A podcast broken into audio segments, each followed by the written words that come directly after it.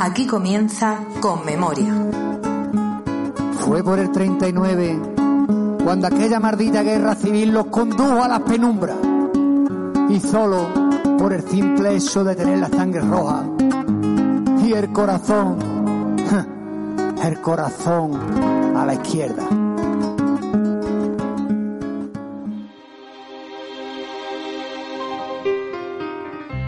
Has estado? Iniciativas y proyectos. Oculta todo este tiempo. Nietas de la memoria. Porque se cayó tu nombre y se encerró tu recuerdo. El colectivo Nietas de la Memoria lleva a cabo la labor de recopilación de las historias de mujeres víctimas de la guerra civil, represión, posguerra y posterior dictadura. Oculta todo este tiempo.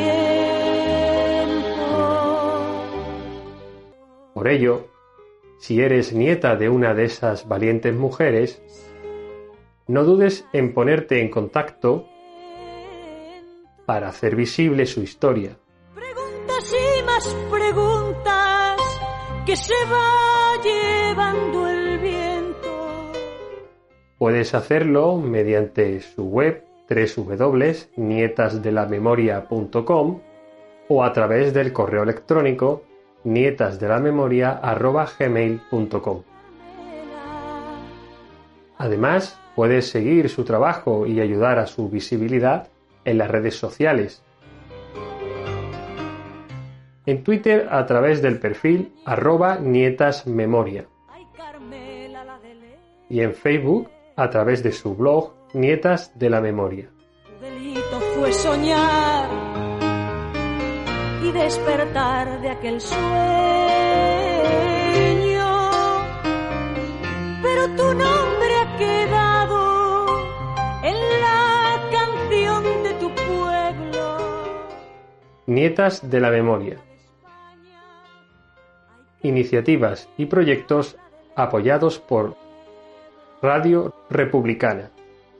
Ay, Carmela. Ay, Carmela.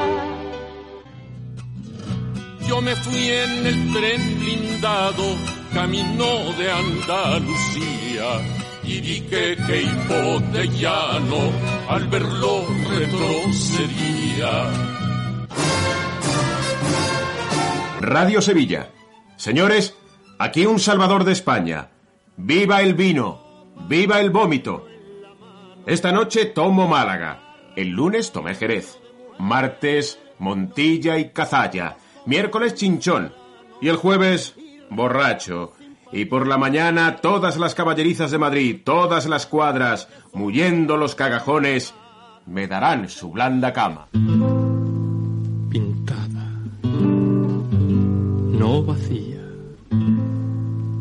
Pintada está mi casa del color de las grandes pasiones y desgracias. Estamos decididos a aplicar la ley con firmeza inexorable. Morón, Utrera, Puente Genil, Castro del Río. Ir preparando sepultura. Yo os autorizo a matar como a un perro a cualquiera que se atreva a ejercer coacción ante vosotros, que si lo hiciereis así quedaréis exento de toda responsabilidad. Nocturna. El A la orden Lara amortigua fue enviada una columna formada por elementos del tesis irregulares que han hecho allí una racia espantosa.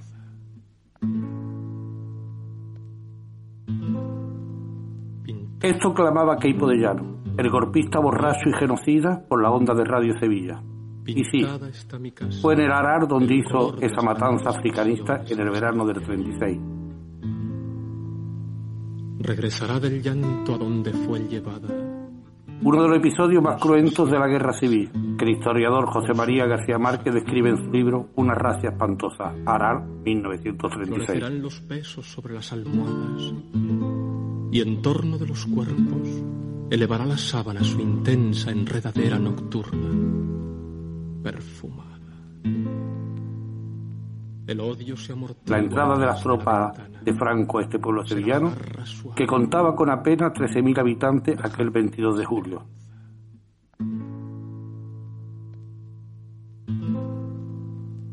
Más de 200 personas murieron los dos primeros días bajo el tableteo de la ametralladora situada en la plaza del pueblo, conocida como la Corredera.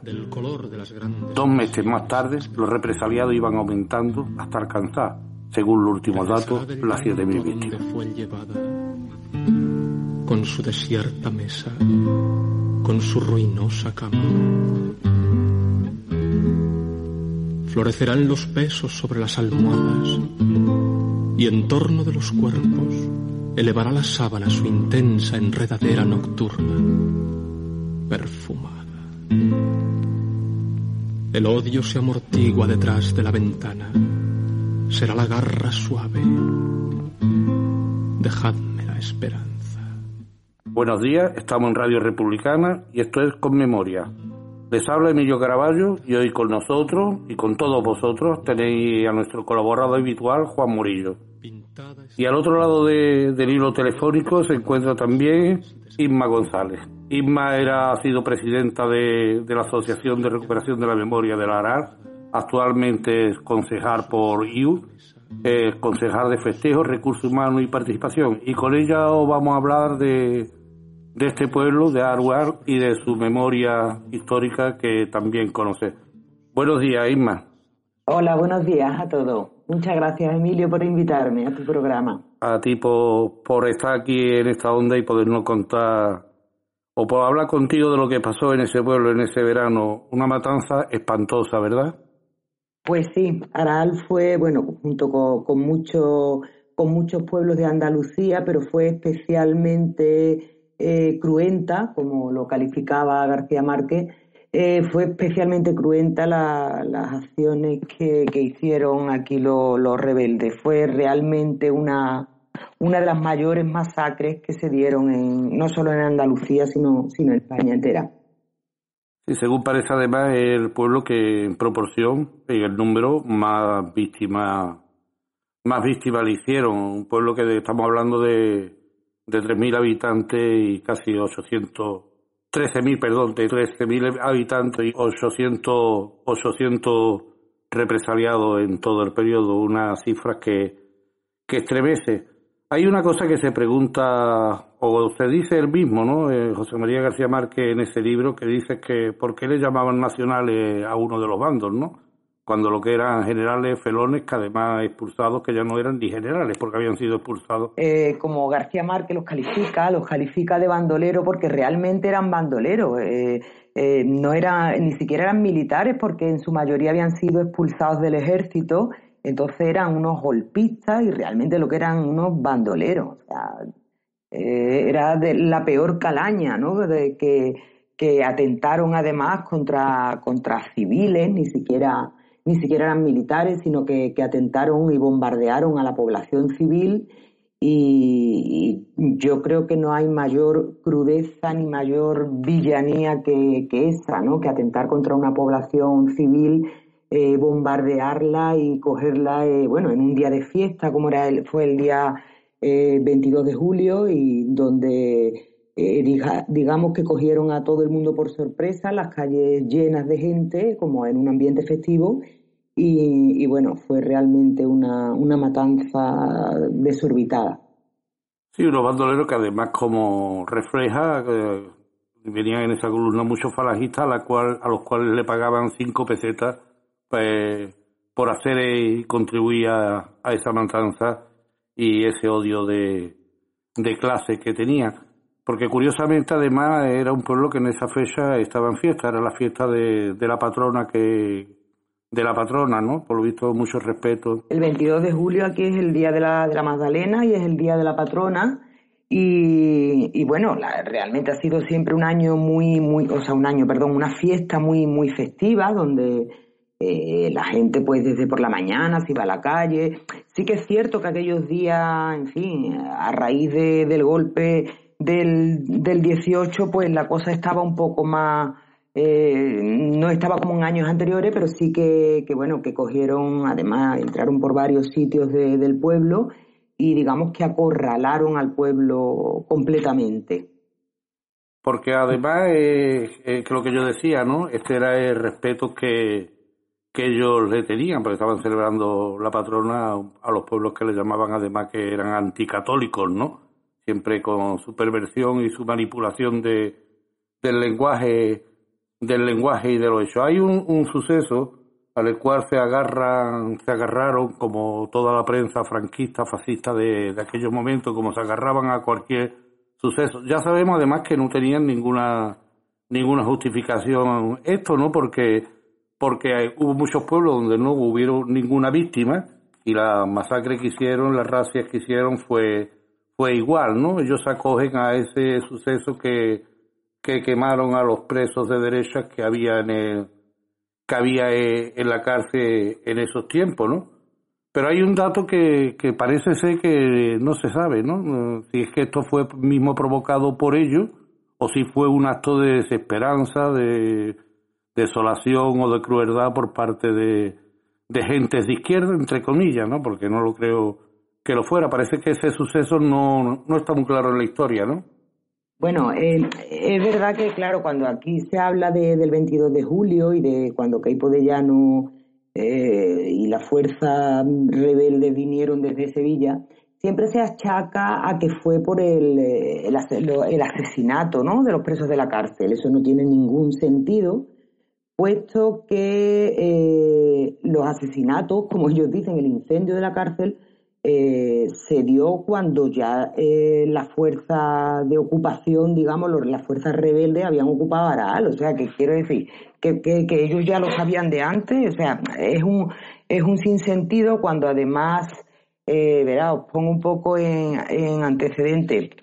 Eh, a raíz de, eh, de cuando surgió el, el, 18 de julio, ¿no? El, golpe militar, bueno, pues eh, ya se, se aquí en, en, Aral, por supuesto, aunque llegaran el día 22, pero desde el, desde el día 18, eh, pues se tenía conocimiento de este, de este golpe de, de Estado.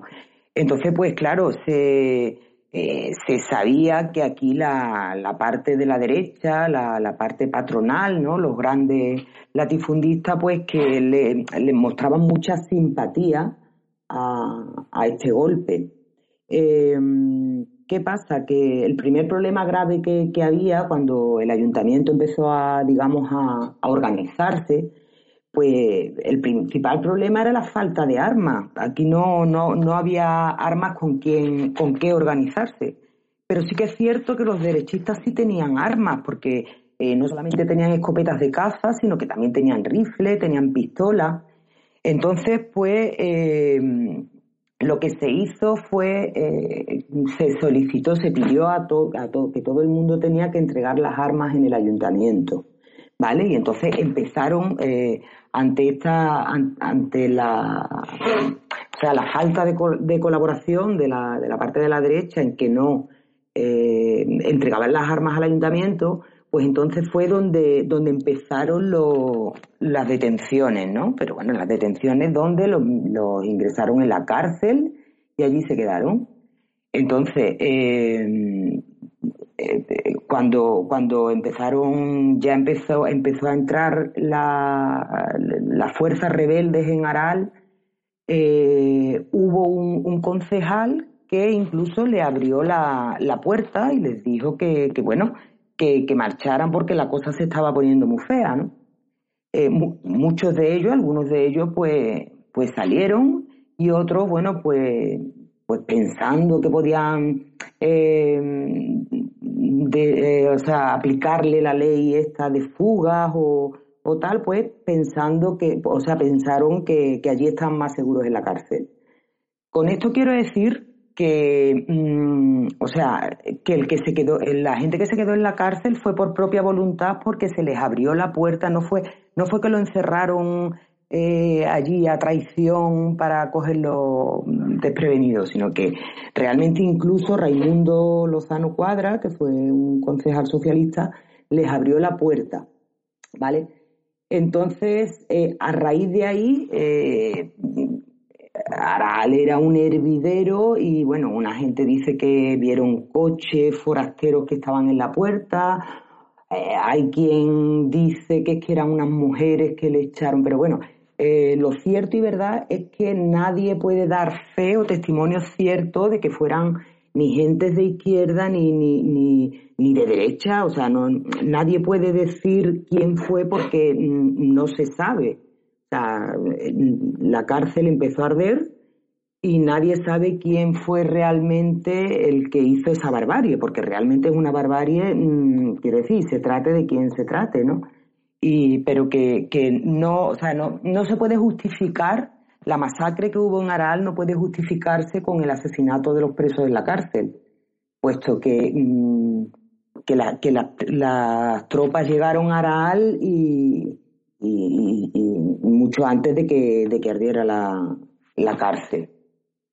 Sí, porque además, eh, previo a la entrada, como hacían ya, y ya y creo que además lo hicieron con muchísima más intensidad, el pueblo fue bombardeado, tanto por un avión que venía de tablada como por los propios cañones que traía la, la columna. Antes eso era algo que siempre hacían antes del pueblo para crear ese terror, ese temor entre el pueblo, para que huyeran, para que crean nerviosismo y demás. De todos modos, hablábamos de, de la cárcel como además la prensa y el fascista, como además el régimen fascista se preocupó de, programar, de difundir, de darle muchísimo alcance a, a estas noticias, ¿no? Pero al haber tapaba su propia cuerda, porque hablamos de 22 presos que había, de los cuales fallecen 21. Eh, Nadie lo justifica, por supuesto. Pero, pero qué curioso que a continuación ellos hacen un corralito ahí en la, en la corredera en la plaza de la corredera, además parece ser que lo van que apilando como, como ganado, a culatazo a la gente, instalan una ametralladora delante de lo que hoy es un local muy famoso que pueden conocer la gente, que es la heladería La Valenciana, parece ser que estuvo, esa, esa metralleta y en ese corral lo van ametrallando y dejan el primer día 200, las 48 horas primeras, 200, 200 muertos, ¿no? Esto no lo pregonaban, esto no lo decían, es decir, 21 por 200. Esa era, por lo visto, las cuentas, las cuentas que ellos hacían. Eso se lo tapan y a los otros sí que le dan bastante, como decía, como decía difusión, ¿no?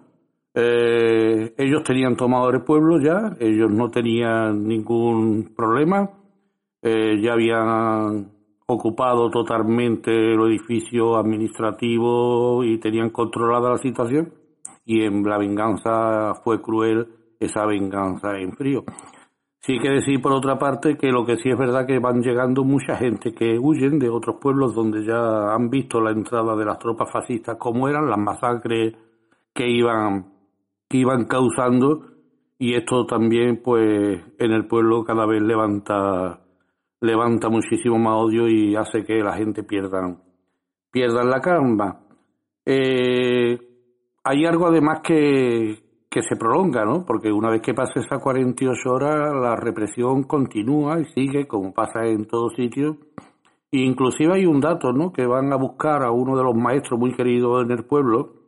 Inclusive lo van a buscar a Salamanca, porque como sabéis, era periodo vacacional para, para los maestros. Estaban generalmente en sus lugares de donde ellos residían o donde habían nacido. Y estaba este concretamente en Salamanca y lo traen al pueblo, ¿no? Ya una vez entrado además y calmado y la situación, porque no podemos hablar de guerra civil, ahí no hubo guerra civil, ahí como tú decías lo que hubo fue una toma por parte de un bando, de unos bandidos, de unos bandidos, de unos bandoleros, que toman ese pueblo como toman tanto sin que haya un frente, que enfrente lo único que tuvieron que hacía caso resistencia fueron cuatro pistolas, siete escopetas contra un ejército bien armado. Este maestro, como decía, lo traen de Salamanca y lo fusilan ahí también delante del casino en la Plaza La Corredera, ¿verdad?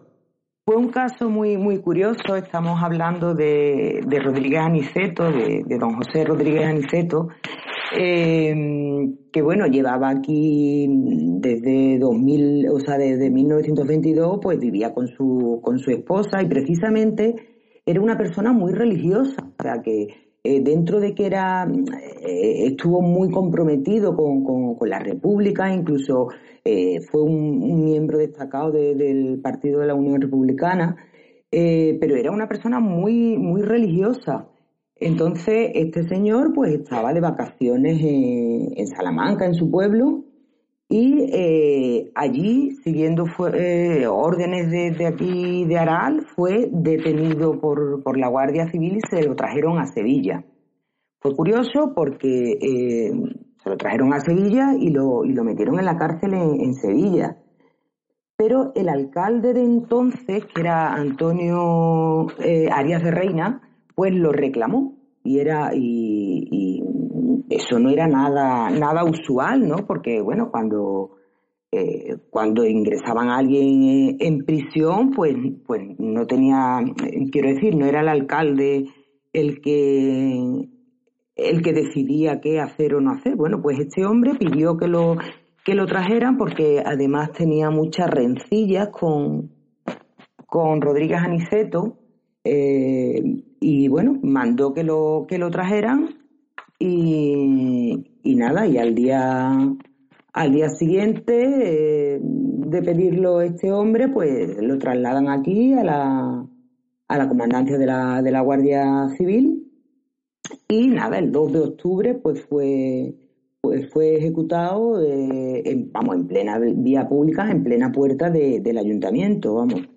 En, la misma fachada del ayuntamiento, hasta no hace mucho han estado incluso las huellas de, eh, de estos disparos donde eh, lo mataron delante de él, incluso, eh, o sea, delante de, de, alumnos suyos incluso, y de, incluso hubo, según testimonios de la época, pues hubo gente que, que, estaba por la calle, andaba por la calle, estaba por la corredera y lo normal, pues te tapan la cara o miras para otro sitio y incluso le, le obligaron a ver cómo, cómo lo mataban, ¿no? Que yo creo que es el colmo de eh, el colmo de la crueldad.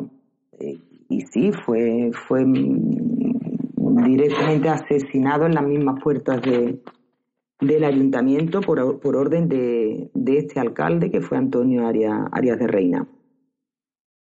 Hola Isma, soy Juan Morilla. Estos actos que estáis relatando, si en vez de decir Araal dijerais la campana, pues sería exactamente igual. El relato, el relato de la campana, que es un pueblo, también otro pueblo de, la campiña, es exactamente igual. Una cárcel, personas dentro de la cárcel, la cárcel sale ardiendo, se queman estas personas y después en la campana hay una represión de 140 eh, y, tantas personas mm. de la misma manera. En la plaza del pueblo con una ametralladora, exactamente lo mismo que habéis contado y en otros lugares pues es más o menos parecido. Entonces esto no, no, de ahí podemos nosotros sacar algunas conclusiones. Primero, que los actos represivos, eh, o sea, eh, los actos que se dieron de represión, que se dieron en, en el, por parte de eh, víctimas derechistas, fueron siempre por grupos incontrolados que venían de escuchar las historias y los relatos de los pueblos que estaban siendo ocupados y de por los por los falangistas y por los militares y las tropas regulares de África y las barbaridades que estaban cometiendo. Jamás por parte de la autoridad republicana eh, eh, se dio orden de ninguna ningún acto de, este tipo de, de represalia. Por contra, en el en el lado de los, golpistas, en el lado de los golpistas es siempre la autoridad que emana de ese golpe la que eh, ordena la, la, represión. Siempre es eh, esto trajo como consecuencia que 500 derechistas eh, murieran en la provincia de Sevilla como consecuencia de, estos actos, de estos grupos que unas veces en venganza otras veces con el miedo de lo que había ocurrido y otras, en definitiva, siempre al margen de la autoridad republicana. Y, eh, por contra, 12.500 personas de izquierda fueron fusiladas, fueron represaliadas, fueron muertas eh, por orden de la, autoridad que se estaba instaurando en los puestos ocupados. Y esto es, es, así en la mayoría de los pueblos. Algunos relatos, como os acabo de decir, son mm, calcados. Es decir, el relato del aral y el relato de la campana es exactamente el mismo relato con la cárcel como, como mm, la cárcel fue un elemento de protección para, para las personas derechistas, es lo que habéis dicho. En, en la campana, que me es más próximo, eh, las autoridades republicanas le ofrecieron a, la, a, la, a los derechistas de la campana la posibilidad de protegerlos y el alcalde, que era un médico allí, les dijo que la única manera que tenía de protegerlos era meterlos en, en, la, en la prisión. Allí sí podía protegerlos, eh, porque las noticias que estaban llegando, que traían las personas que venían corriendo hasta allí, provenientes de Fuentes y de, y de Carmona, estaban hablando de los horrores de las mujeres violadas, asesinadas, muertas, y no podía responder más que si los tenía con control. Y ocurrió exactamente el mismo relato que, que tú estás diciendo. Cuando entran las tropas en, en la campana, cuando ya las, tropas prácticamente han ocupado toda la campana, la, la cárcel sale ardiendo y los derechistas que quedaban dentro de la cárcel, porque también la habían abierto, ¿eh? eh exactamente igual, los derechistas que quedaban dentro de la cárcel murieron allí quemados, pero cuando ya las tropas de los del ejército que ocupaban y de los falangistas locales, los cívicos, en fin, todo esto estaban ya prácticamente con el, con el pueblo tomado. Y la otra historia es la perversión también, como muy bien habéis apuntado, y tenemos que dejar claro cada vez que hablemos de esta parte de, de nuestra historia, de la perversión del lenguaje. Con el lenguaje intentaron justificar lo injustificable tiene mucho que ver eh, la Iglesia con esto. Cuando eh, al golpe le llama cruzada nacional. En la cruzada, él ya no era un golpe de Estado, sino era una cruzada. Los políticos le llamaron alzamiento y la, y la Iglesia le llamó cruzada nacional. A los, a los republicanos que luchaban en defensa del, del eh, gobierno legalmente constituido le llamaron rojos y a los que se alzaron, en vez de llamarle golpistas, le llamaron azules, ¿sabes? Y hablaban de los dos bandos, en vez de del ejército, como habéis empezado con el ejército regular y del ejército eh, golpista, ¿no? Y en Sevilla, pues tejieron todo un vocabulario de el Moscú sevillano, la Sevilla la Roja, que todo era para justificar la represión y las muertes que, que estaban haciendo. Y, y todavía nosotros pues muchas veces cuando hablamos nos sorprendemos nosotros mismos utilizando el lenguaje que ellos que ellos inventaron para justificar todo lo que toda aquella gran represión que, que hicieron. Sí, yo tengo que decir de, de, de Aral, eh, como, como ya hemos comentado, eh, aquí entraron con, con aviones, o sea, bombardeando eh, de manera aérea, vinieron, eh, venían 19 eh, camiones, un tanque, en fin, fue una barbaridad.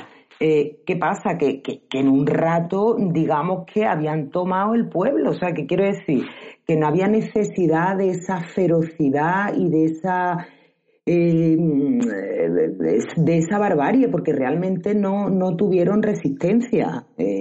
aquí entraron, venían eh, iban para Morón, vinieron, venían de la parte de Carmona, si conocéis un poco Araal, pues venían, entraron por la carretera de Carmona y se fueron, unos para la calle Sevilla, otros para la calle San Pablo, o sea, rodearon el pueblo. Eh, gente, bueno, con rifles de asalto, eh, lo que se encontraron, la resistencia que se encontraron, eh, como hemos tomado eh, testimonio de, supervivientes de, aquella época, eh, la resistencia que tenían, muchos de ellos eran con palo, o sea, los trabajadores lo que tenían eran palo, no, o sea, no, no ofrecieron ninguna resistencia. Eh, lo que pasa que luego se cebaron en que, bueno, en el tiempo de, la República, porque eh, Araal, en, en Araal, digamos que que durante el tiempo de la República hubo mucha organización sindical, eh, los trabajadores, que se crearon muchos sindicatos nuevos, eh, mm, digamos que, la derecha había estado, además había habido, siempre había arrasado el voto de izquierda, entonces, eh, digamos, la, la derecha que, que, antes de la República era tan solo dos familias controlaban toda la vida económica del pueblo, que era la familia Benjumea y la Arias de Reina, Aral era un pueblo muy rico, pero la riqueza solamente la controlaban dos familias. Eh, ¿Qué pasa? Eh, que ahí, bueno, pues había altos niveles de, evasión de, de pago, mm, la justicia social brillaba por su, por su ausencia, no había sanidad pública, eh, lo único que había era beneficencia. Entonces, claro, cuando realmente llegó la, la República, bueno, pues hubo una, una alegría popular y una, eh, digamos, una organización donde los trabajadores que siempre habían sido unos muertos de hambre y, que desgraciadamente también pasaron mucha hambre entonces, pero bueno, donde antes eran unos muertos de hambre, pues empezaron a, ser protagonistas, ¿no? Eh, hubo mucha lucha reivindicativa, mucha eh, conflictividad social y yo creo que eso no, eh, una vez que, que, dieron el, golpe de Estado, eso no se, lo, no se lo perdonaron. Entonces, en un pueblo, digamos, que se conoce todo el mundo, pues eh, aparte de la ocupación del día, del día 22, los días siguientes pues se dedicaron a hacer una limpieza de todo aquel que le había molestado. ¿Vale? Eh, todo aquel que perteneciera, no sé, al sindicato de la Aurora, que era un sindicato de panadero, o al de la plomada, o al de cualquiera que, que, mm, hubiera pertenecido, o a la, que supiera que eran que pertenecían a, pero pertenece por ser afiliado, no es que ni siquiera fueran dirigentes. Cualquiera que estuviera sindicado, cosa que hoy es algo tan normal, pues mm, cualquiera que estuviera sindicado no quedó ni uno. O sea, es que los mataban a todos. Entonces, mm, eh, digamos que cuando hablan de guerra civil, bueno, fue una guerra civil porque fue entre civiles, pero mm, mm, verá, eh, eh, realmente yo creo que fue un ajuste de cuentas, un ajuste de cuentas donde aquel que le había pisado el callo el mes anterior, pues, en fin, se lo, se lo quitaron de en medio rápidamente, vamos, a que el día 22 fue un día, fue un día muy cruento en Aral, pero que los días que siguieron y el verano que siguió y los años que siguieron no, no lo fueron menos, vamos, de hecho antes Emilio hablaba de unas 800 víctimas, bueno, eh, son 800 víctimas las que, eh, las que ahora mismo se tienen, digamos, documentadas y reconocidas, pero eh, puedo deciros que, por ejemplo, desde 2015 que se editó el libro, Una racia espantosa, pues no dejan de llegar nuevas víctimas y nueva, nueva gente que llama diciendo, oye, mi abuelo se fue, mi, o sea, mi, mi, mi padre desapareció.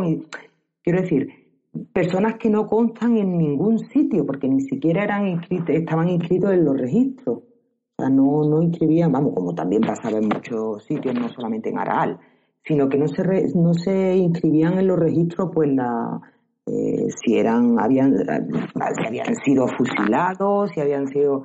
Entonces, de hecho, mm, eh, en el tiempo en que se escribió el libro, eh, José María nos, nos contaba que bueno que hay gente que, que, tiene pues ciento y pico de años porque claro nació pero nunca se supo que fue de él ni y siguen en los registros en los registros civiles no entonces pues pues eso no se trató yo creo que no se trató de una guerra sino más bien de de eso de un de un ajuste de cuenta de lo más rastrero.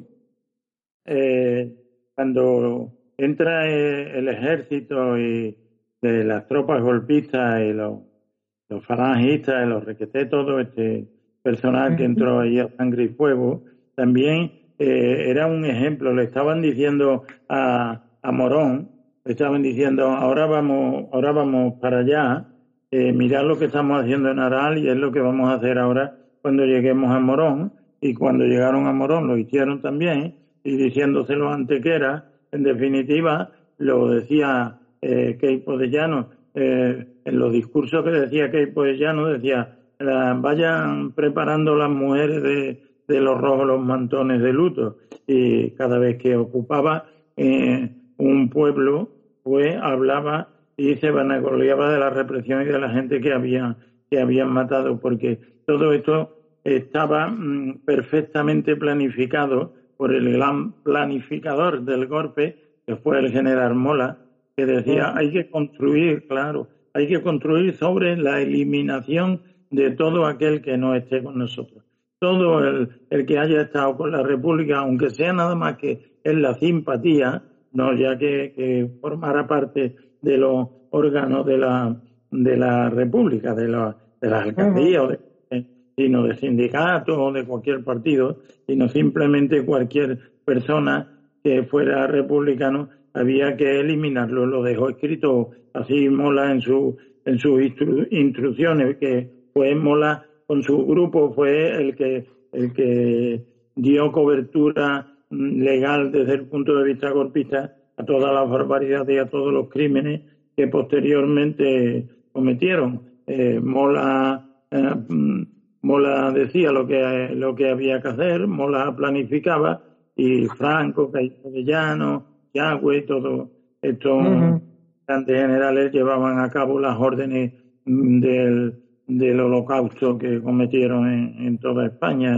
y de, y de exterminio. Así que cuando estaban asesinando sin piedad alguna en, en Aral, le estaban diciendo a los trabajadores del yeso y a los trabajadores del campo que estaban resistiendo en, en Morón y ahora vamos para allá, ¿no?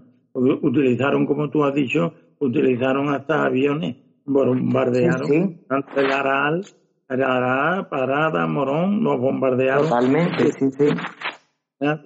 Tuvieron un poco de... Eh, en los pueblos donde no tuvieron resistencia no utilizaron aviones, pero en los pueblos donde tuvieron alguna resistencia de, de la ciudadanía, de los ciudadanos defendiendo al gobierno legal de la República, pues no tuvieron duda ninguna en utilizar cualquier medio de exterminio. Sí, yo creo que además para entender esto hay que hay que ponerse y situarse o tener conciencia de clase, ¿no? como además ellos lo que pretendía, creo que además eso es lo que le, sorprendió a muchos de buena fe, ¿no? De que no se esperaban que fuera un golpe de tal crueldad, de tal dureza, ¿no? Pero ellos venían a acabar con todo, venían a acabar con, muchísimos años de construcción de conciencia obrera, de, de reivindicaciones, de lucha por los derechos, porque hay que situarse en estos pueblos, en estas tierras, para saber lo que ha pesado lo que pesaba el cacique, lo que pesaba el terrateniente, lo que era el mal reparto de, la, de las tierras, lo que era el hambre que se pasaba, que se pasaba y a los pies de, los caballos de, del gran propietario de, de la tierra cuando venían la sequía, cuando venían esas grandes hambrunas, como tú decías y señalabas, además nada más que con la caridad como, como soporte que no podía, que no podía llegar a todo el mundo. Y contra esa conciencia, contra ese que le discute, le discute el poder, contra ese que le discute el privilegio, es contra el que usa el ejército, que era lógicamente el ejército de ellos, porque no de tiempo construir un ejército popular al servicio de los ciudadanos, un ejército africanista. Era contra, contra lo que se levanta. Hay un dato que a mí me gustaría, antes de pasar a otro tema, dejar que yo creo que además abunda y apunta lo que estamos hablando aquí, lo que Juan también ha apuntado, ¿no?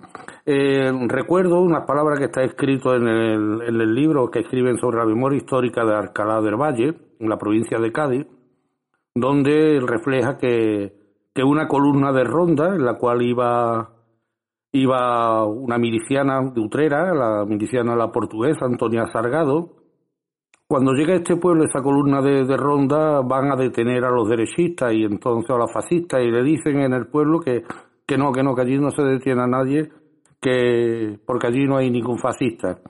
Esta Antonia Sargado, la portuguesa, le responde muy bien, pero cuando tomen el pueblo ya enteraréis si hay fascista o no.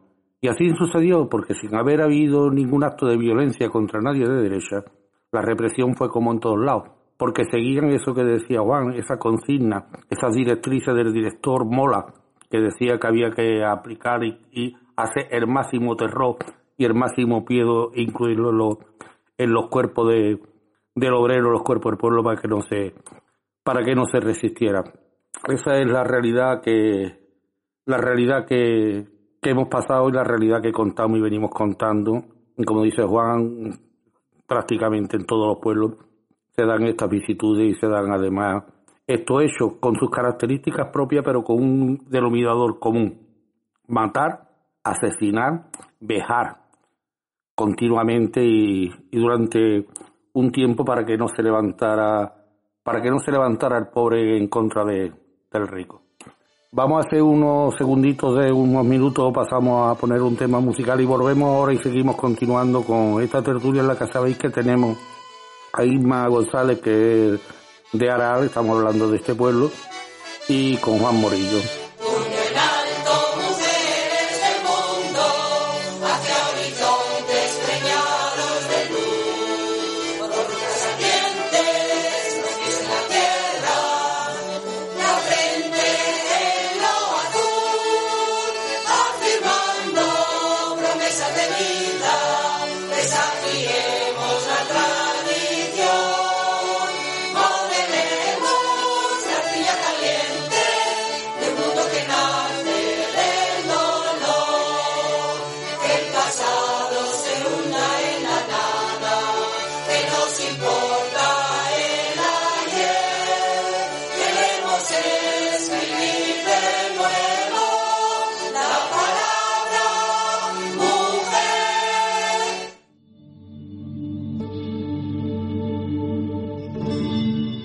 Memoria, un programa coproducido con Construyendo Red Pública. Estamos de regreso aquí en Con Memoria, en Radio Republicana, y al otro lado se encuentra pues Juan Morillo y Isma González, que es, como decía, concejal de, de Izquierda Unida, delegada de Participación Ciudadana, y además ha sido presidenta de la Asociación de Memoria de de Aral, y hablábamos de Aral, de este pueblo que fue tan masacrado por esa horda, esa horda y ese bandidaje fascista que, que lo atacó sin piedad, haciéndole sufrir, pues, no tanto como, o tanto como otros pueblos, pero aquí se hace, sobrepasaron, ahora hemos estado hablando que causaron en un primero 48 horas, causaron más de 200 víctimas en un corralito donde las ponían en la plaza de la, de la corredera como si fueran animales y desde ahí los ametrallaban. Y de este tema que hemos hablado antes, pero sí vamos a rescatar, vamos a rescatar un tema, ¿no? Porque, o un hecho, eh, hemos estado hablando de cómo ellos, mm, bien que empiezan a justificar que la matanza que se da allí es a causa de los presos que se le había metido en la cárcel, donde murieron 21 derechistas que estaban encarcelados, que además lo encarcela la República, y lo encarcela quizá para protegerlo en esos días de esa furia popular que venían de, de otros pueblos al conocer la represión que se estaba dando. Pero además como ellos justifican este caso y, y silencian el otro, lo que ellos hacen, esos 200 muertos eh, en la metedora. Y lo justifican de tal manera, ellos dicen que cuando se dieron cuenta de, de lo que había ocurrido en esa cárcel, el comandante Olmedo, de los regulares, pues se vuelve loco. Y como se vuelve loco, empieza a disparar a, a mansalva, ¿no? Es decir, los otros no se habían vuelto locos, este sí se vuelve loco. Ellos se vuelven tan locos que matan a 800 personas, cuando los que mueren en esa, en esa cárcel son, son 21. Esa es la tabla de multiplicar que, que usaban, y ya hemos dicho que la tabla de multiplicar que a fin de cuentas le dio le dio el director le dio el director para que para que causara el máximo terror y el máximo y el máximo daño entre entre el pueblo. Eh, la después de más esto continúa no porque hablamos muchas veces de las de las víctimas que son asesinadas de las que tenemos constancia que fueron asesinadas no pero y todo lo que conllevaba antes y esas tomas de ricino esos paseos montados en un burro mofándose de ella, paseándolas por delante de los caciques, riéndose, sentados ahí se daba además la casualidad de que de que además donde hacen la matanza está delante del cacique donde se dice que además los señores se sentaban viendo esta matanza allí tan tan a gusto y tan tranquilo que se encontraban, pero fueron muchos los represaliados, fueron muchos además los que pasaron por las cárceles, los que tuvieron que soportar esa vejación, las mujeres que fueron violadas. Mucha represión que prácticamente esto quiere decir que no había una casa obrera en el Aral, en Aral, que no tuviera un familiar represaliado, ¿no es así, Isma? Totalmente. Aquí la, eh, la manera de ensañarse con las mujeres fue algo impresionante. Hay una, hay una víctima que es Josefa Robles Catalán, que es conocida como, como la Tella. Eh, pues esta chica era una chica joven, de joven de 10, no tendría ni 18 años, que bueno, que había militado en la, en la juventud socialista, o sea, no, simplemente era, era una militante, eh, digamos que en aquel tiempo era legal, no estaba haciendo nada fuera de la ley ni, ni nada. Bueno, pues eh, cuando esto pasó, pues nada, la detuvieron, la violaron, la raparon, la pasearon por todo el pueblo eh, y después la asesinaron, ¿verdad? Eh, no se sabe, no se conoce ni el día que la mataron, ni ni dónde, ni cómo, o sea, simplemente desapareció. O sea, la dejaron, la violaron todo el que quiso y, en fin. Y al igual que, que, esta señora, que está, que está joven, porque, ni, siquiera se le puede calificar como señora, me refiero por su edad, eh, pues como ella, pues montones de mujeres, montones de mujeres, porque eran hermanas de, eh, o ya ni siquiera, porque por ejemplo, esta, esta chica sí que era una una joven militante, pero es que había mujeres que ni siquiera eran, eran militantes. Eh, sabemos que también en aquella época había mucho machismo y digamos que la mayoría de las mujeres pues se dedicaban a su casa, ¿no? Como, como todavía desgraciadamente pasa en muchos casos. Pero bueno, a lo mejor su hermano estaba afiliado o su padre era tal o y, y en fin, muchas mujeres fueron, fue fue horroroso lo que hicieron con ella, las paseaban en burro, eh, desnudas, eh, con las cabezas rapadas y por supuesto le daban aceite de ricino para que se fueran, bueno, haciendo sus necesidades, pues para que pudieran reírse de ellas, ¿no? Y mm, esta fue una, una, una forma más de denigración de la persona, ¿no? Que, que eh, cómo se puede humillar a una persona mm, donde se le, se le purga, se le viola, se le pega, eh, se le pasea públicamente, o sea, eh, con las mujeres se ensañaron, además ya lo dijeron, ¿no? Que, que los hombres, o sea, las mujeres de los rojos iban a saber lo que eran los hombres, ¿no? Pues, que también lo dijeron alguna vez. Vuestras mujeres van a conocer lo que son los hombres, ¿no? Eh, y así fue, vamos, lo dijeron y lo, y lo cumplieron, ¿no? Quien pronuncia esas palabras, como tantas otras que, que hay de llano, vergüenza da que además esté enterrado a los pies de la, de la Macarena, una vergüenza que ojalá ya podamos echarlo y sacarlo de ahí. Parece ser que la iglesia y la hermandad y la hermandad lo protegen.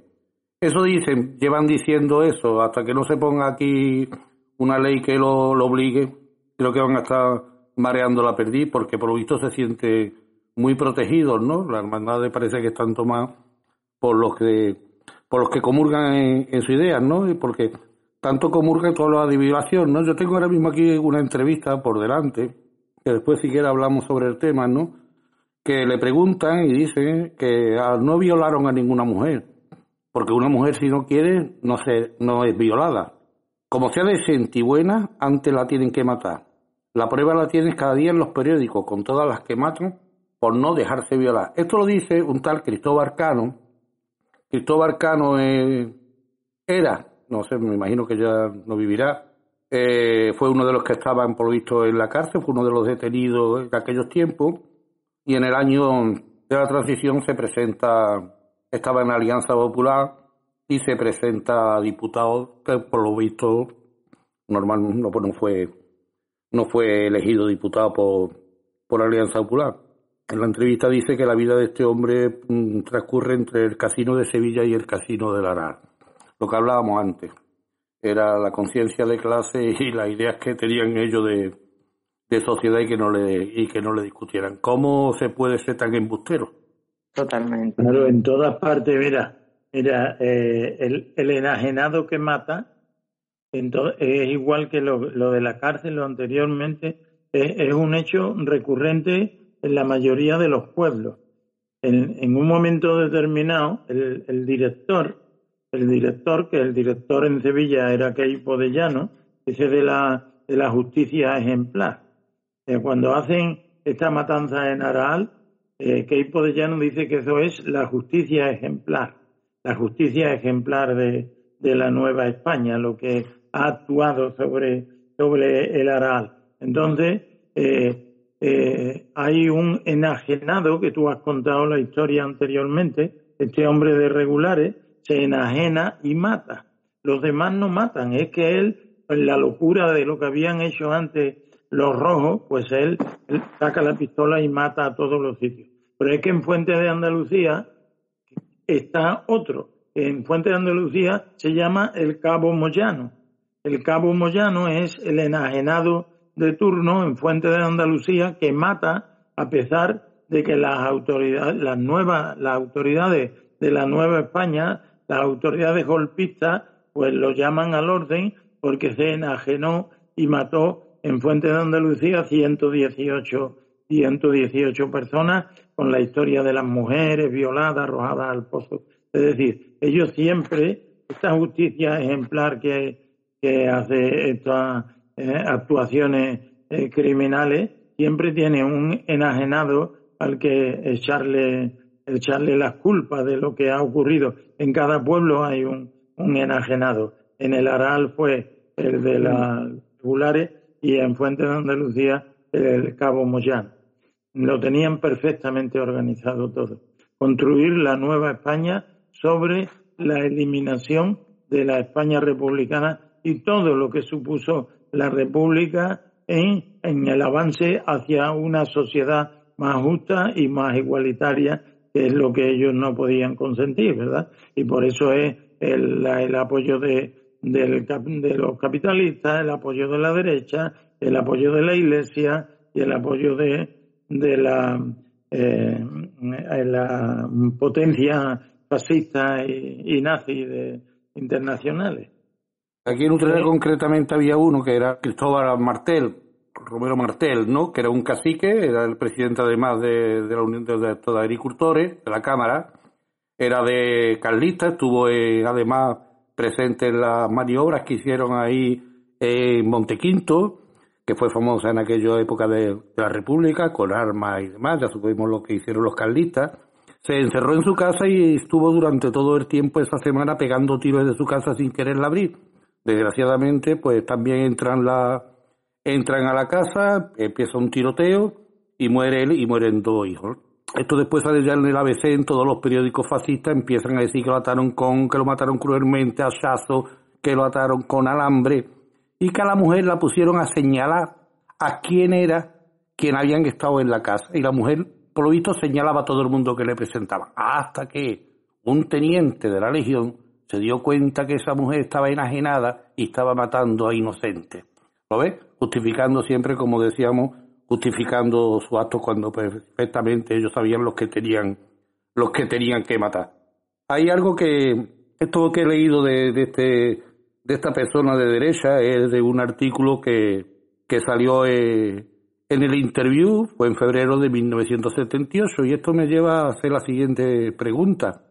Muchas veces se dice que es que ha pasado mucho tiempo, que es que esto no se hablaba, no, no se decía, se había mucho miedo, ¿no?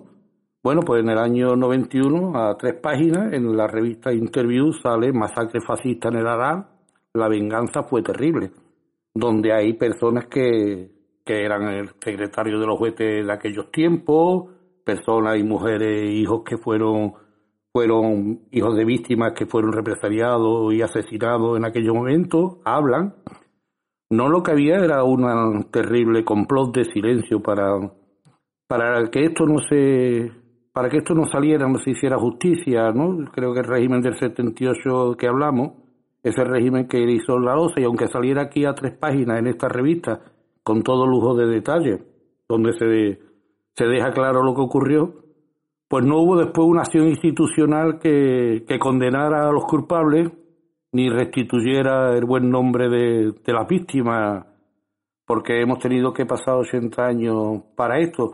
Eh, desde que llega Izquierda Unida ahí, digamos, se, se, ve el cambio con respecto al tema de, de la memoria histórica, porque gobiernos anteriores que fueron socialistas o, o por lo menos parejos o hijos de los socialistas nunca hicieron nada por la memoria histórica ni nada, nada se hizo, ¿no, Isma?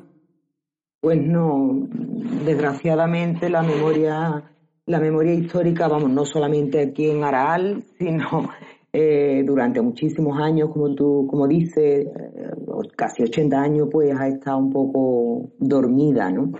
Incluso eh, cuando comenzó, donde, eh, o sea, al principio, en sus primeros bocetos de, de, la memoria histórica, donde se eh, combinaba a los ayuntamientos, a los cambios de nombres de calle, eh, de nombres de, gente fascista y de militares golpistas, pues aquí mm, hubo pocos cambios, eh, incluso simbología de la derecha y de la falangista, pues tampoco lo, tampoco se quitaron.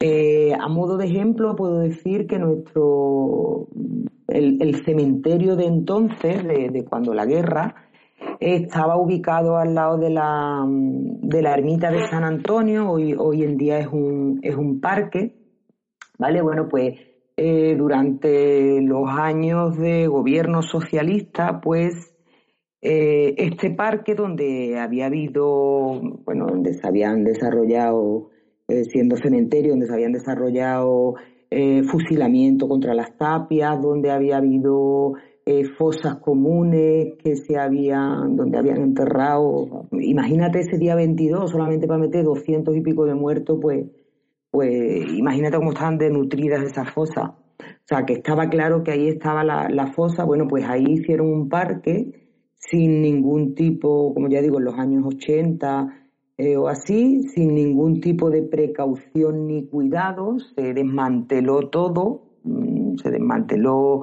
y se quitaron pruebas de todo tipo, se echaron eh, losas de, de, hormigón a unas profundidades impresionantes, o sea, que no solo no se hizo nada, sino que eh, se dificultó, digamos, el que en un futuro se pudiera se pudiera investigar o se pudiera, digamos, resarcir a, a, esa, a esas víctimas. Eh, esto ha sido así, pues, hasta hace uno, unos años, donde eh, con el, el, gobierno de Izquierda Unida ya, yo, yo no formaba parte de él, desde luego, no, no hablo, no hablo de mí, sino de, compañeros míos anteriores, pues sí que se acabó con la simbología de todas la, eh, la, la, las viviendas que hizo Franco, ¿no? Que decían, Esta, estas casas no las dio Franco, eh, son de, de casas de cabezas de familia, con la simbología de, del yugo y las flechas y tal, pues esto eh, ya por fin aquí en, en, Aral fueron abolidas, pero fue abolida mm, eso bajo un, un mandato de, de Izquierda Unida. Así como, como el nombre de las calles, que, que hasta hace unos años pues eh, todavía había calles que, con, que eran de, de, estaban a nombre de, reconocidos fascistas y militares porque vosotros constituiste, creo que más o menos en torno a 2013, si no me equivoco, ¿verdad? La, la asociación. Y una Exacto. de las reivindicaciones que lleváis es precisamente la exhumación, digamos, la recuperación de los cuerpos de, de esa fosa. Como tú dices, parece ser que no había rastro, ya no habían dejado rastro, ¿no? Una vez que cometieron ese cambio de lugar de cementerio y destrozaron todo, ¿no? Pues sí, nosotros, la, la asociación se, se constituyó en 2013 Además fue a raíz de, una presentación de un libro de, eh, García Márquez, bueno, él lo vino a presentarlo, un libro que era de la provincia de Sevilla, las víctimas de la provincia de Sevilla. Entonces, bueno, pues nos vimos allí realmente la gente que, que bueno, que va a este tipo de presentación de libro, ¿verdad? Eh, desgraciadamente no, no acuden en masa a estas presentaciones, ¿no? Entonces, pues nos vimos allí realmente los que nos interesaba el tema, ¿no? A raíz de allí, pues José María mismo nos decía que, bueno, que como que en Aral no existía una asociación, ¿no? Pues nos organizamos y constituimos la asociación. Eso fue en 2013. En 2014, eh, por peticiones de la asociación y por peticiones del ayuntamiento, bueno, pues a través de la Junta de Andalucía, pues se aprobaron que se hicieran en el parque de, San Antonio, que ya era parque, como ya digo, eh, pues que se, autorizaron a que se hicieran unas, unas catas. Claro, en, el momento que empezaron las catas, allí salían huesos a mansalva. ¿Por qué? Porque entre otras cosas que era un, cementerio. O sea, que quiero decir, es que incluso salían restos de, eh, de tumbas, ¿no? Restos de, de ataúdes, de, en fin, eh, que evidentemente allí había huesos. Cuando siempre se había dicho por parte de, de los que hicieron en ese momento el parque que, bueno, que todo se había trasladado, eh, que todos los, mm, digamos, todos los cuerpos eh, se habían, se habían sacado, se habían llevado al cementerio nuevo, mm, y allí nos dimos cuenta que no, que realmente eh, había veces que a medio metro del suelo, o incluso menos, pues que se salían, salían huesos, ¿no? Así estuvimos trabajando porque, claro, ya la cata no, no valía, quiero decir, una cata es para ver si hay, si hay restos humanos. Evidentemente aquello estaba plagado de, restos humanos.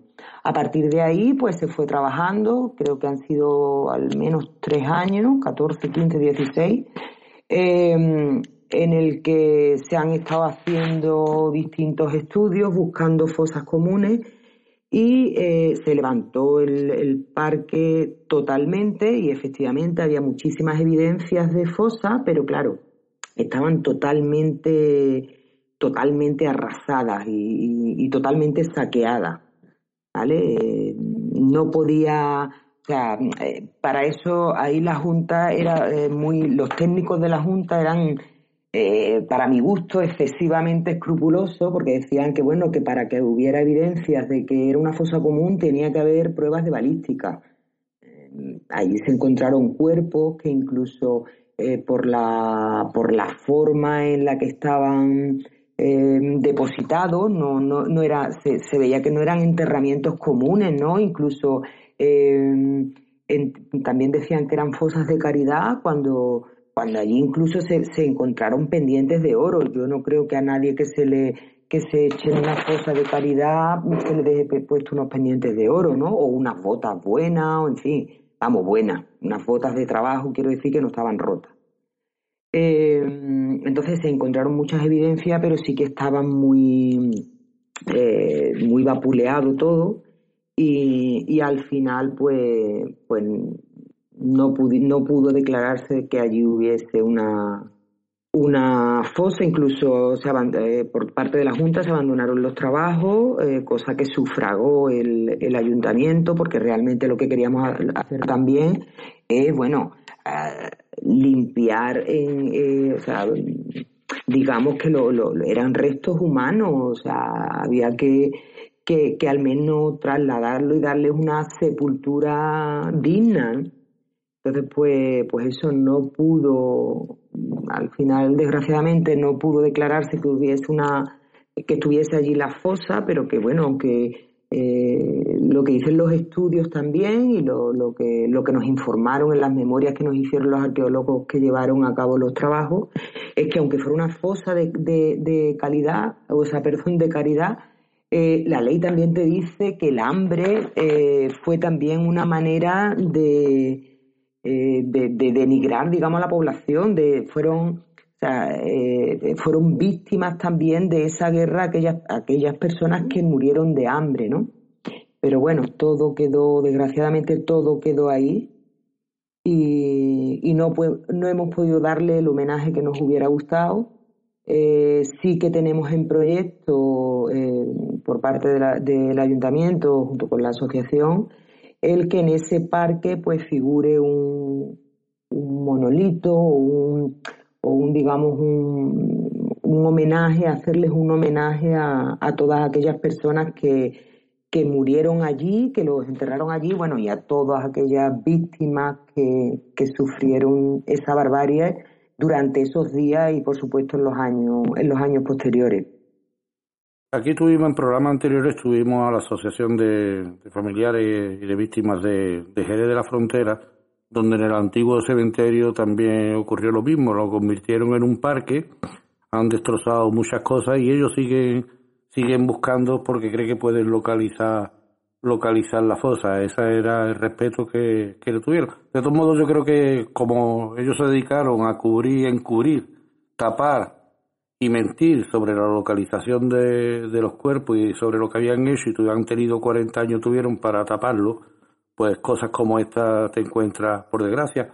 No estaría mal que se que en ese antiguo cementerio, en ese parque, pues se tuviera el reconocimiento como lugar de, memoria histórica o como han hecho en Puente de Andalucía, ¿no? Que aquí está Juan que lo puede, lo puede comentar mejor que yo, ¿no? Donde todo el cementerio ese fue un lugar de, de memoria, inclusive hasta con la, la placa de cada víctima tiene su propio árbol con su nombre, con su nombre puesto. Son ideas que, que surgen por ahí, ¿no? pero además hay más sitios, ¿no? Porque no pueden, no pueden haber sido, no puede ser como esa fosa concretamente como la que está pasando en Pico Reja de Sevilla, que era una fosa sostenida en el tiempo, que se utilizó de fosa caridad, de, para personas que no tenían dónde, dónde enterrarla, y, pero también fue usada para, para los represariados, que ahí estuvieran mezclados unos con otros. Totalmente, que estoy totalmente de acuerdo. Eh, verá, eh, simple, es que yo muchas veces, porque la verdad que, que aquellos estudios y aquellas catas yo las viví muy, muy en primera persona, porque es que, mm, quiero decir, es que, es que me iba allí todas las mañanas y estaba con los, eh, con los técnicos que estaban allí.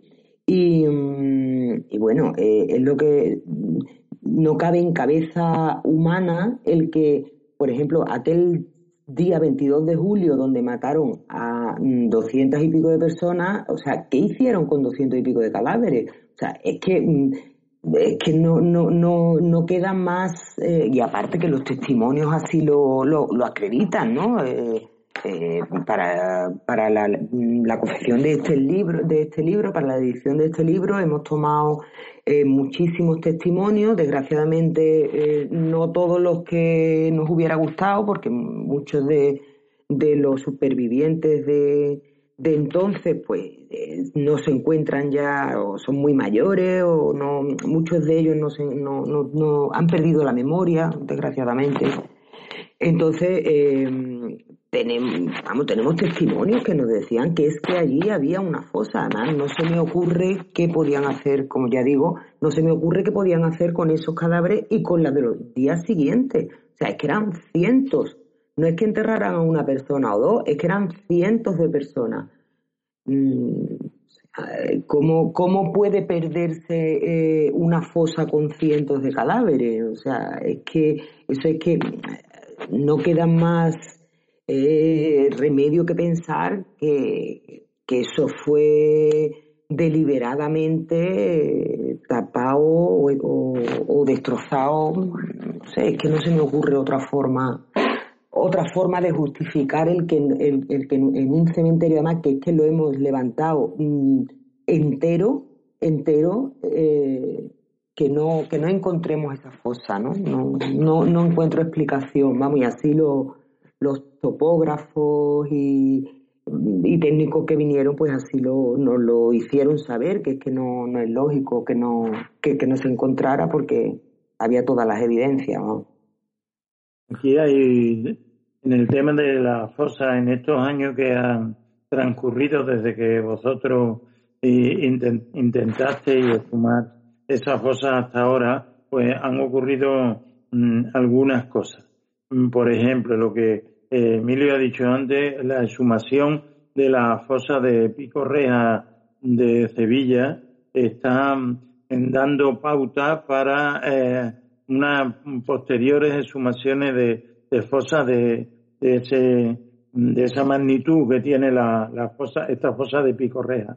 Se han extraído, en Pico Reja se han extraído más de 2.000 cuerpos ya de esas fosas de 2.000, de los cuales represaliados, es decir, cuerpos que presenten signos eh, evidentes de, de, violencia, de una muerte, violencia, hay 300, 300 cuerpos, así números redondos, ¿no? 300 cuerpos. y ya las técnicas de sumación se puede perfectamente delimitar quién es cada, cada cuerpo, quién es cada cuerpo. Antes era un cráneo, un cuerpo, ahora no. Ahora tanto importa el cráneo como el, el último carcañal, ¿no? Y, y hay ahora, ahora mismo ya en, el tema de la exhumación, las personas que están allí trabajando, arqueólogos, historiadores y todo, eh, ya pueden hacer eso perfectamente. Entonces, Pico Rejas está cogiendo estos cuerpos que también, como tú muy bien has dicho, también son víctimas. Es decir, el hambre fue una forma más de reprimir, porque aquí no pasó hambre todo el mundo, aquí hubo una clase hambrienta y que pasó hambre y murió de hambre, y hubo otra clase eh, social que eh, no pasó hambre alguna, ¿no? Y, la, y las personas mendigas y las personas que morían en la cárcel y nadie los reclamaba, las personas que, que morían de inanición y de abandono, los niños que nadie reclamaba, los huesos de los osarios que, de los nichos que nadie reclamaba y que fueron arrojados a ese tipo de fosas, se están cogiendo y se le está aplicando el protocolo que hay ahora mismo en los distintos cementerios, que en estos momentos es la incineración, ¿no? Es decir, esos huesos se están incinerando y al resto, a esas 300 víctimas, pues se le está aplicando el ADN con la posibilidad que hay de devolver eso, eso mm, huesos a, a sus eh, familiares y si no, pues para dejarlo en un mausoleo que se construirá, que se construirá allí. Y, y la otra, la otra manera, o sea, el otro gran cambio en estos años es el anteproyecto de, de ley de memoria que hay ahora mismo en el Congreso de los Diputados, donde ya en el anteproyecto el, el gobierno reconoce que es su responsabilidad en la exhumación y la búsqueda de los restos de las víctimas. Y hasta ahora tú sabes, más perfectamente que lo que hacía el gobierno, la Junta de Andalucía, en definitiva las instituciones, era darle dinero a, la, a las asociaciones, y allá tú te, la, te las busques. las apañes. Exacto. Entonces, pues la, la gran novedad con respecto a esto es que el proyecto de ley de memoria, que va a entrar muy pronto, un día de esto, o una semana de esta en el Congreso de los Diputados, ya el anteproyecto reconoce la responsabilidad del Estado en la búsqueda y exhumación de, los restos de las víctimas. Así que con estas dos cosas que, te he dicho, ¿no? Con esta eh, forma, esto, en, en esta, esta nueva manera de enfrentarse a las exhumaciones. Y con esta responsabilidad ya del gobierno esperemos que esa fosa, si así se lo proponéis vosotros y las familiares, pues se puedan, y si no, eh, mm, el, reconocer, y el honrar eh, con un, con, un, eh, con un, una placa, con un mausoleo, con cualquier cosa que allí están las víctimas de la represión, es otra manera de, enfrentarse también al hecho. Sí que es necesario eh, eh, que se le pueda resarcir de alguna manera o homenajear de alguna manera a, aquellas personas que, bueno, eh, que dieron la vida, o sea, bueno, la dieron, se la arrebataron, ellos no dieron nada, le, le arrebataron la vida eh, por, defender, mm, digamos, por defender la República y en muchos casos simplemente por defender su pan, o sea, por, eh, por, por, buscar una vida más digna, ¿no? Por salir un poco de la pobreza, por buscar eh, leyes sociales. O sea, no, no le arrebataron la vida por ladrones, por asesinos, no, no. le, le, arrebataron la vida porque, porque, porque querían una vida mejor sea, no le dejaron, digamos, eh, ni siquiera soñar, ¿no? Porque eh, desgraciadamente nunca, nunca llegó a, consolidarse todo aquella, eh, todo aquello que la, que la República ah, empezó a, tejer, ¿no? No llegó a, a, concluir, pero, pero mm, sí que hubo, muchísimas mejoras sociales y, y bueno, y perdieron la vida simplemente por eso, por soñar, ¿no? Eh, entonces, de alguna manera hay que, hay que resarcirles y, sobre todo que la gente no olvide. Eh, es triste como, como mucha gente cuando, cuando le hablas de la memoria histórica, es triste que, que, te dice, ah, no, yo no entiendo de política. Eso no es política, por favor. Eso no es política, eso es eh, civiles, personas como, como, como tú, como yo, como mi vecino eh, que una mañana pues le pegaron dos tiros en la cabeza y se lo, y lo mataron. Entonces, pues eso no hay que, no hay que olvidarlo, porque eh, se dice que el pueblo que olvida, eh, que olvida sus errores está condenado a, a repetirlos, ¿no? Y, y, no hay que olvidar y por supuesto hay que, de una, de una manera u otra, hay que honrar siempre a estos a estos republicanos que, bueno que, perdieron la vida de esta manera. Hay que, hay que intentar eh, con todos nuestros medios, con toda nuestra fuerza, que en este proyecto, anteproyecto de memoria mm, que se va a discutir ahora en, en nuestro país y que en el que el gobierno ha asumido la responsabilidad del rescate de los restos de las víctimas, asuma también eh, el rescate de la memoria, porque rescatar cuerpos eh, no es rescatar memoria, la memoria es más que los cuerpos, ¿no? Y entonces, pues mira, en, en Fuente de Andalucía, que es de donde yo soy, pues los chavales de, los jóvenes de, del Instituto de, de Enseñanza Media, del Instituto de, de Secundaria y Bachillerato, eh, todos los años eh, estudian, los, chavales de, parece que del segundo de, bachillerato, todos los años estudian una unidad didáctica de el, el, golpe que supuso el golpe en Fuente de Andalucía, cómo se dio, cómo fue la actuación de, de los golpistas y cómo se y de los que defendieron a la República, cuáles eran las condiciones de, de vida de la, de la población, eh, cuál era la renta, cómo estaba distribuida la tierra, cómo se llamaban las calles eh, y cuánta represión hubo. Todo esto eh, lo estudian los, jóvenes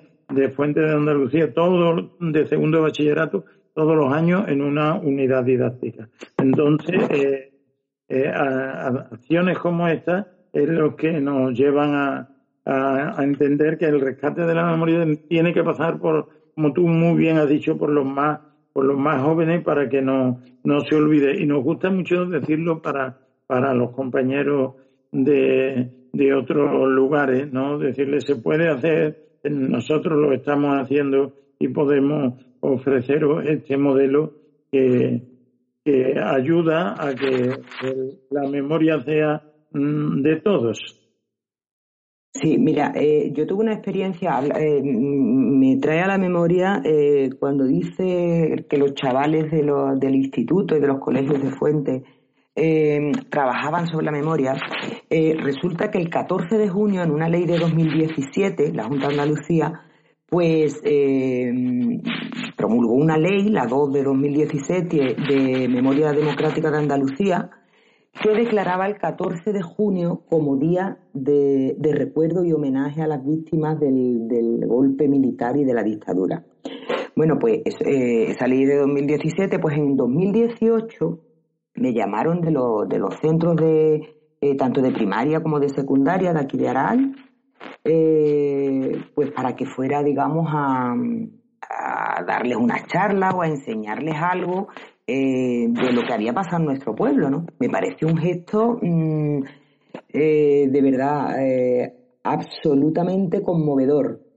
tuve la ocasión de ir a, a, los colegios de primaria, a varios cursos de niños que eran muy pequeños, niños de 8 años, de 9 años, bueno, a cada uno se le adaptaba un poco, digamos, para enseñarles qué pasó en nuestro pueblo en esa época. Bueno, pues eso pasó en el 2018, como ya digo. Eh, quedamos que para el año siguiente con los profesores, los institutos, por supuesto, donde los niños eran más mayores, pues estupendamente, todos preguntaban, todos tenían una ansia de saber, muchos de ellos no lo habían escuchado en la vida, y en fin. eh, que les llamó mucho la atención, ¿no? Yo les, preparé un, un PowerPoint, tal, les expliqué cómo, eh, digamos, adecuándome a cada edad, ¿no? Bueno, pues al año siguiente eh, se acabó. O sea, el 14 de junio se celebró un año. Nada más. O sea, una cosa que, que, se había declarado como, como día de recuerdo y homenaje de las víctimas se quedó en un año, ya nunca más. Con esto quiero decirte, Juan, que ahora, por ejemplo, con la nueva ley, que realmente yo estoy muy ilusionada de que, de que eso, que quiero decir, que va a seguir adelante y que va a ir muy bien. Eh, si una ley se hace y luego no se lleva a cabo porque cambie gobierno, porque no se le dé la importancia o los medios que necesita, eh, yo pienso que el movimiento se demuestra andando y me parece muy bien, bienvenida sea este, este, este proyecto de ley y ojalá se lleve a cabo, pero que lo, que realmente se necesita es compromiso, no solamente por, la, por, por, por el, los partidos que en este momento estén en el gobierno, sino que, que haya un, un, compromiso de, todo, de todos los partidos políticos y de toda la clase política eh, para que esto no sea un cambalache, ¿no? Si estoy yo se hace y si yo no estoy no se hace y, en fin, eh, que sí que es cierto que se necesitan leyes, pero que lo que más se necesita realmente es el cumplimiento y el seguimiento de que estas leyes, el control para que estas leyes realmente se cumplan y, y, no sea cuestión de este año se hace porque el gobierno es tal y el año que viene, si llega otro gobierno, la, eh, eh, tira la ley y ya no se hace más. Así no llegaremos a ningún sitio. Algo que, creo que siempre puede quedar para el futuro. Las leyes, las leyes pues ya sabemos, ¿no? Actúa leyes que yo voy a hacer el reglamento o no, que yo voy a hacer reglamento o no la voy a dotar de presupuesto. Pero creo que, contra eso hay algo que es lo que siempre ha habido, ¿no? Y es la organización de, del movimiento memorialista y que tiene siempre digamos, un horizonte, un horizonte más para allá que lo, que lo simple, digamos, como ha dicho Juan, pues que no sea únicamente se queden rescatar los cuerpos, ¿no? Sino que hay muchísimo más de la memoria histórica, hay mucho más de recuperación de memoria histórica que solamente eso, que es muy loable, pero que hay más, ¿no? Por ejemplo, eh, no puede ser que algunos personajes que convivieron y fueron partícipes de la represión franquista pues tengan hoy honores que parece que hayan sido los que nos trajeron la democracia, ¿no? Es decir, que esa ley de, de amnistía se derogue, que la ley de amnistía sea de verdad para los que lucharon por la democracia, no para los que estuvieron durante 40 años impidiéndolo. Hay otra cuestión fundamental. Hemos hablado, siempre hablamos de las víctimas, los asesinados y los que fueron reprimidos, pero ¿y las familias que sufrieron el posterior? Y esa incautación de bienes, ¿a cuánta gente arruinaron? ¿A cuánta gente le quitaron? Como dice Juan, la máquina de coser, la casa, la pequeña finca, el borrico o las dos vacas y los condenaron a pasar hambre. No, pues también hay que cuantificar esa responsabilidad sobre esa incoatación de los bienes de los represaliados. Creo haber leído por ahí que había un maestro, eh, no me acuerdo cómo se llamaba, ahí en Araal, ¿no? que lo detienen, lo fusilan, pero es que la casa, todo lo que era, la dejan, vamos, se llevan todo, le dejan todo el despacho, libros, muebles, máquinas, le dejan todo, ¿no? Bueno, pues tal hay que cuantificar eso que su, eso que supuso, ¿no? Para lo, para estas personas.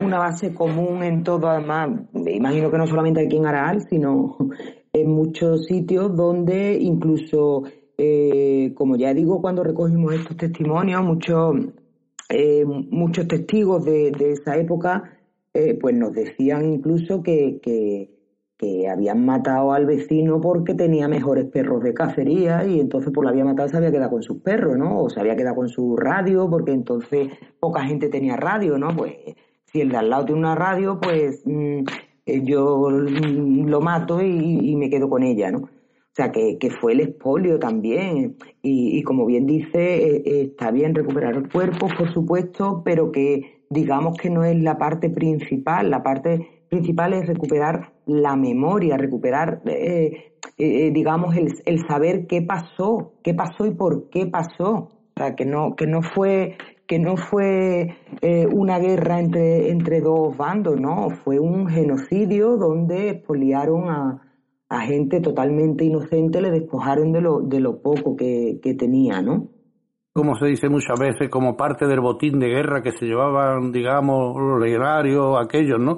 Es que formaron parte después de la represión continua que estuvo estableciendo. Es decir, gente que habían fusilado ya, a los dos años resulta que le sale la sentencia, eh, dicen que lo condenan a muerte y que además le ponen una multa o le incautan los bienes. Es decir, eso eh, está ahí, eso es lo que paga, paga la familia, fue la represión, fue la represión atroz y luchar desde luego por lo mismo que lucharon ellos, recuperar la memoria, quizás también es recuperar las ideas por las que ellos le quitaron, le quitaron la vida, por la recuperación y por un mundo de un mundo mejor, por la lucha por un mundo diferente, por la lucha por un mundo más justo, ¿no?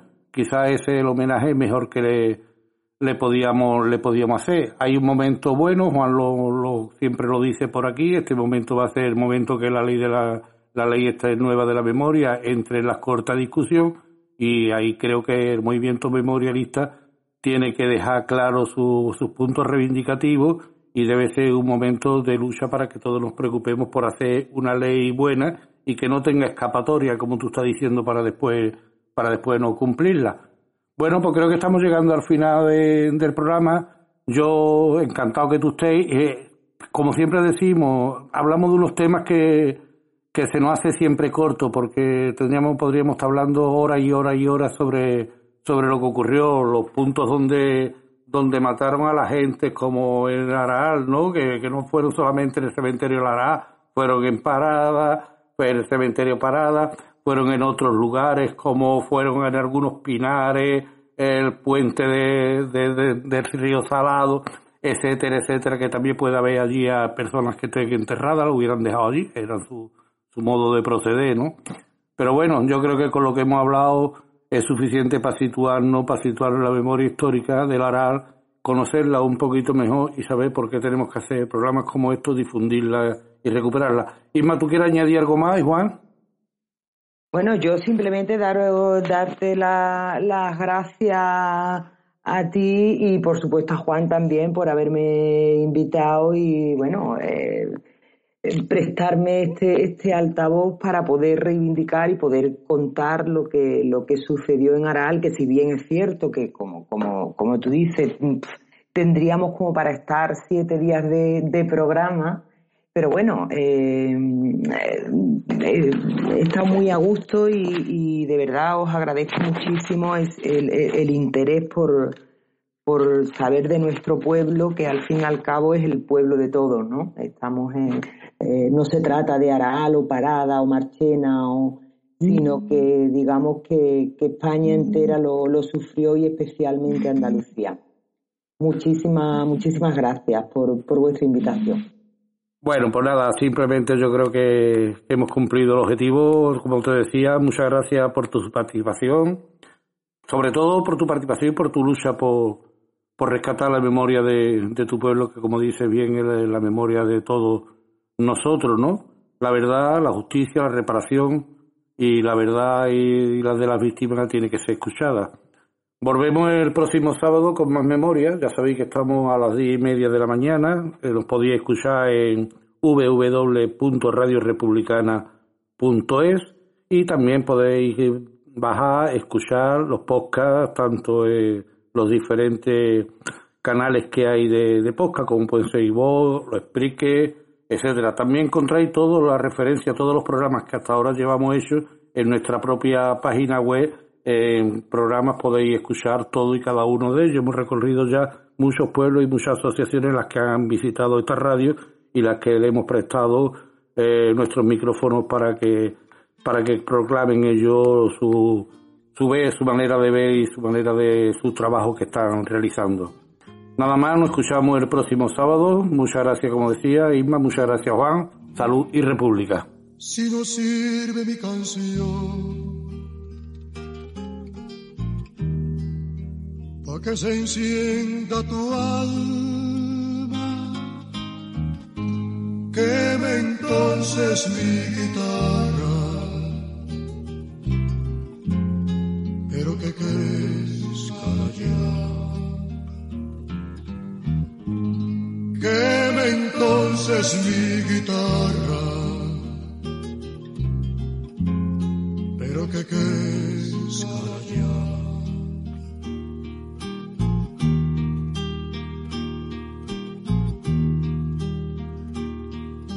Adiós, en dolor mayor canción, en dolor mayor adiós, en dolor mayor canción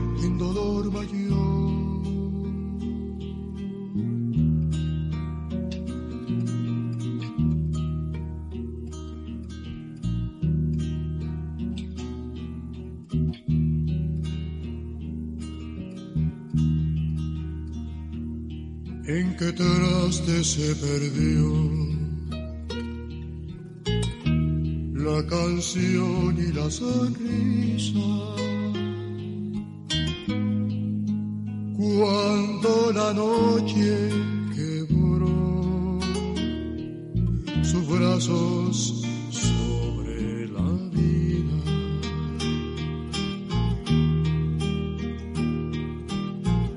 Si no sirve mi canción, a que se encienda tu alma,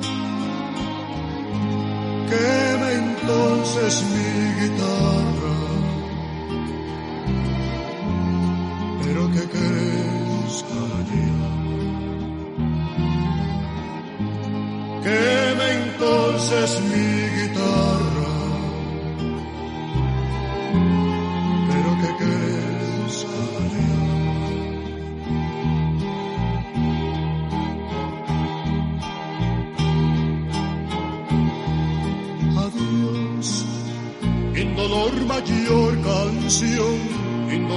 mayor adiós, en dolor mayor canción.